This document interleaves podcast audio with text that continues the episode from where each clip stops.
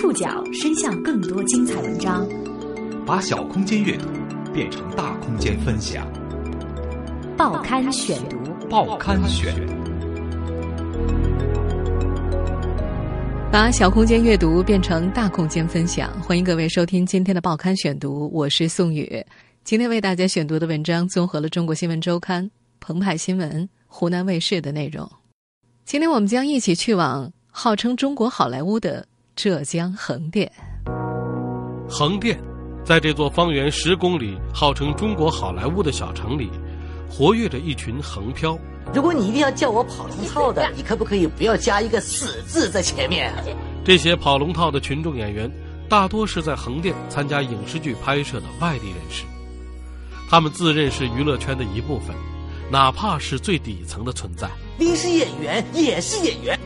在这群人里，有三十多个孩子特别引人注意。年纪虽然小，可死尸、溺水、披麻戴孝、活体实验等戏，他们都经历过了。他们和父母一起飘在横店，经历着与同龄人不同、独特而又复杂的童年。报刊选读，今天为您讲述在横店跑龙套的孩子们。横店位于浙江中部乡镇，以横店集团与其创始人徐文荣所建立的社团所有制闻名于世。这里早就成了国家五 A 级旅游景区，二零一四年累计接待中外游客一千三百七十五万人次。这座小镇。方圆十公里，看上去相当大。除了主街两侧遍布商场、KTV 和十几层高的酒店，最大的建筑是一个按照故宫一比一修建的皇宫。后面的朋友们跟上啊！我们可以看到，天安门上面没有挂着毛主席的头像，因为我们这边以拍戏为主，很多人抱着明星梦来到这里。就像这名导游说的那样，凭借这座始建于一九九八年的山寨故宫。和其他众多免收场租的摄影场地，横店每年能够吸引上百个剧组，累计生产过四万两千多部影视剧，并且从只有一条小街的小镇迅速膨胀为一个充满活力、初具规模的繁华城市。二零零八年以来，每年到横店拍摄的剧组都有一百多个，一年使用群众演员三十多万人次，登记在册的群众演员有一万四千多名。此外，还有三四千不在册的群众演员长期蹲守在此，外界称他们为“横漂”。基本上，他们应该算是娱乐圈的最底层，是横店这个小社会的弱势群体。一个横漂曾经说过：“群演就是活道具。”在横店，九岁的杨家旺真的像个活道具。别看年龄小，他已经是有六年经验的老演员了。死尸、披麻戴孝。淋雨、跳水，他全部都经历过。地上溢满了黑色的淤泥，屋子旁边放着木棍和酒罐，汽油味儿、烟味儿弥散在空气里。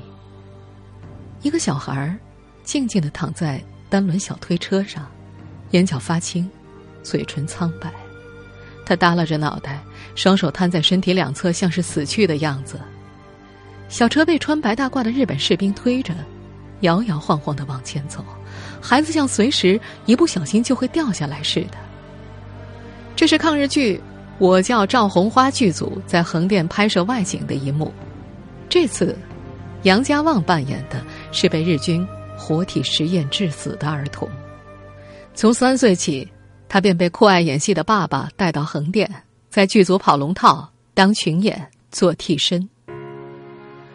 成人死一回。报酬八十块，杨家旺则可以拿到一百二十块钱。因为忌讳，很少有家长愿意让孩子演死尸。杨爸爸则认为这是演艺事业，并不在意。一场戏结束，杨爸爸从孩子的鞋底拿出剧组人员塞在里面的红包，只有一张绿色的纸币，一块钱。他显然有些失望，因为平时这样的戏最多可以拿到十块。按照横店的规矩，剃头、抬棺材、淋雨。披麻戴孝都要加钱，从十块到三十块不等。小镇横店已经成为亚洲最大的影视拍摄基地，最多的时候十五个以上的剧组在这里同时开机。在一群怀揣演艺梦想、以群众演员为职业的横漂们中，有约三十名像杨家旺这样的跑龙套的孩子。他们演的戏大多没有台词，是被一般小演员嫌弃的苦活累活。报刊选读继续播出，在横店跑龙套的孩子们。杨家旺是横店知名的报童哥，哪个剧组需要一个报童，就会找到杨家。报童的标准是一身蓝色或者土灰的破布衣服，背包斜挎，左手放腰间，右手拿着报纸。导演喊开始，报童马上挥动报纸，台词千篇一律：“卖报卖报。”杨家旺有一双富有喜感的小眼睛。笑起来眯成一条缝，肉嘟嘟的脸上像打了腮红，比同龄人矮半个头，体型相貌都神似潘长江，也被称为小潘长江或者小燕小六。他很喜欢这两个称呼，也想像潘长江和燕小六一样出名。每周至少有两天时间，杨家旺是在片场等待拍戏中度过的。初春的这一天，又有一场民国戏，他早上八点就出了家门，这个时候不算早。现场有的孩子是凌晨四点就跟着家人开车过来，至于结束时间完全没个准儿，有时会通宵，有时在现场待了一整天，却因为戏份变动白等一天。初春的早晨，冒着寒气，一位妈妈给另一个男孩换上明显偏大的鞋子，循循善诱。导演让你哭啊，你就大声哭出来，不要怕枪啊，都是假的。导演让你做什么你就做。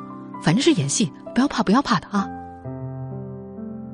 孩子睁开惺忪的睡眼，一脸疲惫与茫然。杨家旺半是羡慕，半是骄傲的望着那个男孩。对于他这些换衣服的琐事，只能靠自己来完成。家里开了小餐馆，父母要照顾生意，间歇拍戏，没时间陪他。遇上剧本里看不懂的汉字，他也习惯了自己查字典。父母只是嘱咐他。走路看路，注意车辆，远离水塘，不要被草丛里的蛇咬到。独自照料自己的童年，自然多了些风险。曾有一次，他在拍戏现场撞到柱子，钉子划破了额头，流了很多血。还有一次，在武则天剧组，他伸手去救掉到水塘里的小伙伴，不料自己也掉了进去。幸好旁边有大人，他裹着毛巾，被人送回了家。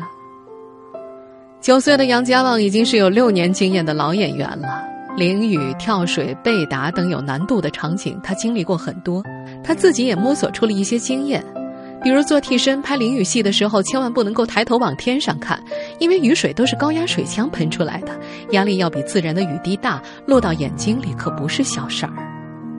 杨家的墙上用透明胶整齐地贴了两张 A4 纸，一页是生活规则，一页是武术训练。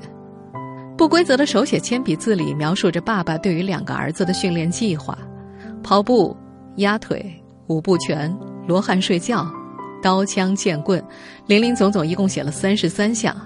这些训练项目都是做武行的基本功。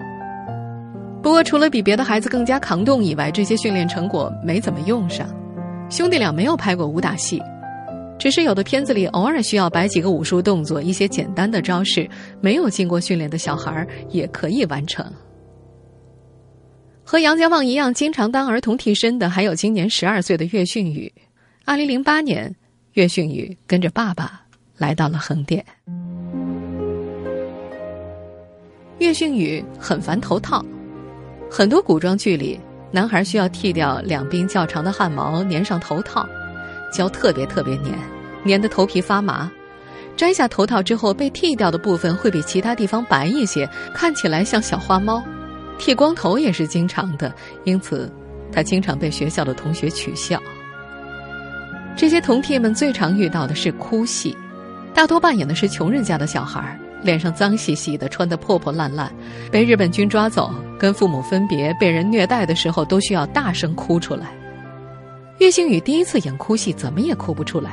导演恐吓他们，不哭就不让见爸爸妈妈。和他一同去的妹妹一听，马上被吓哭了。拍完戏还在一旁抽泣。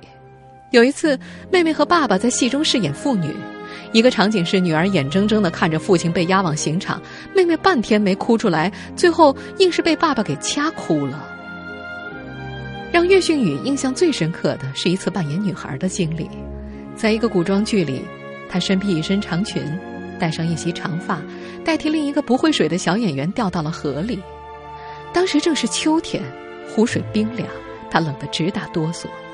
从水里出来之后，用毛巾裹了很长时间才恢复过来。岳训宇想当明星，他对明星的理解是可以出国，可以去很多好玩的地方，只要有角色，他就像打了兴奋剂一样，一大早迅速的从床上爬起来去剧组等待着。但不是每个孩子都像岳训宇那样甘心，比如杨家旺，九岁的他那天等到下午两点，什么都没拍成。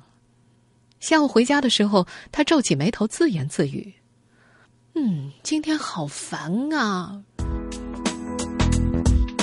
像杨家旺、岳训宇这样飘在横店的童替，大多是为了圆父母的明星梦。他们的父母很多都被中国最成功的群众演员王宝强的故事所鼓励着。报刊选读继续播出，在横店跑龙套的孩子们。横店大智街，因为街上的大智禅寺而得名。这座始建于南朝的梁代，距今已经有一万五千多年历史的古寺，刘德华、刘嘉玲等众多大明星都曾在里面封闭拍戏。二零零三年七月，横店影视城的演员工会也在这条街上成立，大智街因此也成了横漂最集中的地方。在这条街上，一排房子依次排开。一座三四层楼的房子隔成十几个小房间。一个小巷子的一楼，门上挂着“东风棋牌室”的牌子，这里是同替岳训宇的爸爸岳东风开的一家麻将馆。下午一点，这里便开始了一天的热闹，十几个人聚在一起，边打麻将边聊天儿。他们都是横漂演员，大部分单身，空闲时候多，平时也没地方去。有些副导演也会来喝茶、下棋、谈戏。岳东风把麻将馆定义为联络感情的场所，不过他的深层想法很容易被圈内人看穿。一位副导演就说：“他呀，想吸引那些副导啊、演员啊过去，结识人脉，获取机会呗。”二零零七年，岳东风在电视上看到过一期采访王宝强的节目。但是你要是拍成群众演员，也是每天都是很高兴、很开心、乐呵。但是你群众演员拍多了，你自己就想渴望有台词，等你有台词，渴望想能拍一个武行，能展现自己武打武打的。等你到这时候呢，你就想拍一个能什么时候能当一配角，什么时候能当一个主要演员。但是这种就就离自己非常遥远。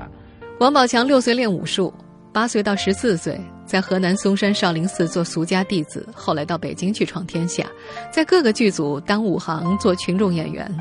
十六岁的时候，他被导演李阳挑中主演独立电影《盲井》，这部电影让王宝强一夜之间从武行变成了金马奖最佳新人。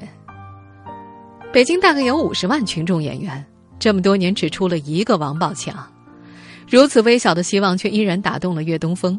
他年少的时候当过文艺兵，打小就喜欢表演。他当初甚至不知道横店在哪个省，却毅然决定来到这里。个头有一米八的岳东风，混过黑社会，进过赌场，搞过传销，性格彪悍，一身江湖习气。最惨痛的一个月，赌博输掉了二十万。我爸爸是打麻将的。儿子岳训宇在幼儿园和老师说的这句话，让岳东风决定结束这种荒唐的人生。刚到横店第四天，岳东风得到了一个群演的机会，一天四十块钱是戏里的大背景。横店的群众演员也分为好几级，最底层的叫群演，群演之上是群特，每天七十到九十元；再往上是小特，没台词或者有几句短台词，每天两百元起。群演当中的最高等级是有大段台词的大特，每天五百到八百元。岳东风给自己定下的目标是，半年之内升为群特，一年到小特。两年之内混到大特，三年得到一个小角色，三年以后闯出一片属于自己的天地。八年过去了，如今的岳东风可以做到演戏一条过，却仍然只是个小角色。最多的时候虽然有七八十场戏，跨十几集，但在电视里都是一闪而过的画面，从来没有人在路上认出过他，也不知道他的名字。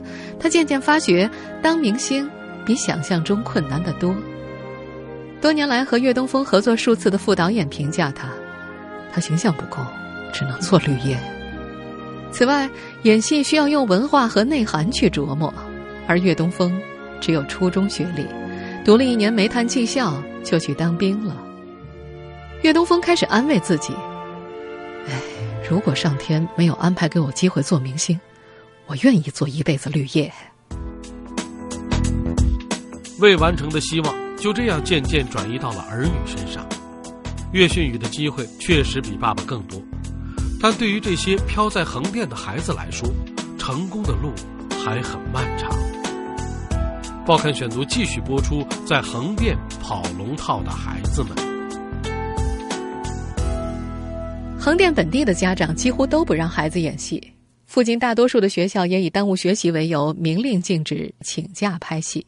小孩子的戏一般台词不多，形象上要求不高。一位横店工会的经纪人说。啊，只要小孩啊活泼开朗、胆子大、听话，很容易得到演戏的机会。为了储备儿童演员资源，这位经纪人跟学校、企业联系，建立小演员库，买个菜都会留意周围的小孩。岳训宇从小就被爸爸带着到处递资料、见副导演、跑剧组，再加上麻将馆朋友的介绍，终于接到了众多续份。后来剧组有需要小孩的，也会直接打电话过来找。岳东风觉得儿子特别有表演天赋。有一次，岳星宇演一个家境贫寒的孩子，为了借钱给爸爸抓药，孩子被迫从富人家孩子的裤裆底下钻过去。等孩子忍辱负重回到家里，却看到残忍的一幕：母亲忍受不住生活的压迫，正骑在父亲身上要拿刀杀死他。岳东风说：“看到这一幕的时候啊，他瞳孔扩大，眼神先由害怕变成惊恐。”慢慢的咬牙切齿，然后转向痛恨。一个专业演员表演都非常难啊，但是，我儿子做到了。说这话的时候，岳东风挺直腰板，在我儿子三个字那里顿了顿，眼神里溢出难以抑制的喜悦。很多孩子见到陌生人就哭，至少会脸红，但岳训宇不会，他从不怯场。岳东风得意地说：“这是他从小训练的结果。”他打小给孩子理了拉风的三瓣头，脑袋两边有两块头发，中间一块梳起来，后边留个小辫子。平常穿一身洋气的小唐装，这身打扮处处引人注意。久而久之，岳星宇便不害怕在众人面前表现自己。但是，曾经与这家人多次合作的副导演赵岩认为，岳训宇很难成为男一号，因为这个孩子看上去一副柔弱的样子，小 V 脸。尖下巴，五官偏小，像个清秀的小姑娘，这与大众对男孩的审美标准有距离。横店这些年纪小的群众演员早就引起媒体的注意。本期《变形记》的另一位主人公杨嘉诚就属于这里的横漂族，上过不少影视作品。二零一二年，杨家旺的哥哥杨嘉诚成为湖南卫视真人秀节目《变形记》的主人公。新班级里，老师让他找一位新同学一起搭档表演孔乙己，他挨个儿去问，但是他劝说同学的理由却是因为你长得最黑、最丑，或者最胖，或者最像孔乙己。这番直白的、令人难以接受的说辞，令他在城里的新班级处处受挫。我是要问你先下来，叫你下来，你先下来，快点下来，下下下来，先下来。如此憨厚朴实的杨嘉诚，其实并不具备明星性格的潜质。比如，一位导演发现杨嘉诚不会抢镜头。一般来说，领演拍戏的时候会刻意接近主演，让自己在镜头前能够出现身体的部分更多，更容易成名。但是杨嘉诚却不愿意这么做。还有一个成名因素是这些孩子难以企及的，那就是钱。横店有很多从北京、上海、温州、杭州等地专程赶来拍戏的小演员，他们一般家底雄厚，有经纪人，有汽车接送，并配有专门的老师和保姆。为了让孩子尽早成为童星，父母们可以花重金买下角色，打通关系。有一次，岳俊宇终于得到了一个剧组的小角色，他把剧本拿回家，查着字典，将台词背得烂熟，满心期待第二天能博得导演的欢心。不料等到第二天到剧组，他被通知小角色变成了大群众，原来属于他的角色被温州一个小孩的家长花二十万买走了。戏还是要拍的，岳迅宇边看剧本边哭，休息的时候他哭着和那个小孩打了一架。岳东风明显感觉到这次幻觉风波之后，儿子不再那么在乎角色了。在横店，儿童演戏的机会是很多，但是好的角色很难获得，成名的机会微乎其微。在横店，出租房的电费一块三一度，春节时一份牛肉面和一份炸酱面叫价四十五块。岳家两个孩子学费四千多，再加上。麻将馆和出租屋的房租，每年生活成本至少一万八千块。岳家的经济收入大部分要靠岳东风演戏所得勉强支撑。在剧组，家庭条件好的小演员人手一个 iPad。岳迅宇落了单，自己低着头，在一边玩。在横店的这群孩子，大多比同龄人成熟许多。他们时常语出惊人，似乎有着成人化的思维，这让学校的老师很是担心。报刊选读继续播出，在横店跑龙套的孩子们。每到一个剧组，杨家旺可以很快和大家熟悉。由于在现场比较爱闹，他得了“话痨”的外号。他不过九岁，很多话来自于剧本当中。最近他总是问哥哥：“达到了目的，迷失了自己，不如放弃是什么意思啊？”哥哥也答不上来。哥哥因为参加变形计出远门，他拉着哥哥失声痛哭：“你们都不要我了，那我活在这个世界上还有什么用？”爸爸说：“弟弟总是语出惊人，因为从小拍戏，经常背台词。”这个九岁的小男孩最引以为傲的是教别人怎么泡妞。拍那部三少爷的剑的时候，大伙儿休息，一起聊天。有几个刚失恋的角色演员讨论怎么才能够追到心爱的人。杨家旺在一旁语出惊人：第一招，陪他去看电影或者请他吃饭；第二招，直接向他求婚啊；第三招，百依百顺型。最后他还卖了个关子：如果实在不行，再来问我。第二天有人问他没成功怎么办，杨家旺指导对方直接开个泡妞公司，这样就可以有很多泡妞的机会，大大增加成功几率。在横店，很多小学的老师并不赞同孩子们出去拍戏。一位老师说：“小孩拍戏呢，在一个很松散的环境里，突然回到学校很难安静下来。”杨家旺以前考试常常拿满分，最近跟了三个月剧组。期末考试，语文只考了七十九。岳迅宇也一样，每次英语考试他总是不及格。岳家的墙上挂的全是岳迅宇妹妹的奖状，妹妹几乎不拍戏，没有耽误学习。岳迅宇也发现自己不喜欢和同龄的小朋友玩，他的同伴是一起演戏的大哥哥大姐姐。他已经开始喜欢由唐家三少的小说改编成的漫画，可周围的小朋友还在讨论国产电视剧。他的语气里有一种不屑。同龄的小朋友跟不上我了。还有一位老师说，他曾教过一个孩子，经常跑龙套，刚上初中就带着一个女孩搂搂抱抱。进入剧组这样一个社会化的环境，他会早早的丢掉孩子本有的东西，变得功利、早熟。二零一五年，广电总局实施一剧两星政策。一部电视剧每天晚上在黄金时间段联播的卫视综合频道不得超过两家，这条新政让横店的剧组大大减少，一些在拍的甚至停拍了。尽管如此，岳东风对于未来仍然充满希望。他想让儿子以后到北京电影学院学习，因为拍戏，儿子成长了。在学校里，同班的同学们都说岳迅宇比他们成熟，他也愿意呈现老大的一面。回家，即便是要绕个路，他都要把哥们儿先送回家，自己再走。十三岁的杨嘉诚在说到未来的时候，也有一种超乎同龄人的成熟。最近，横店戏少了很多，我都在怀疑，我能维持到什么时候？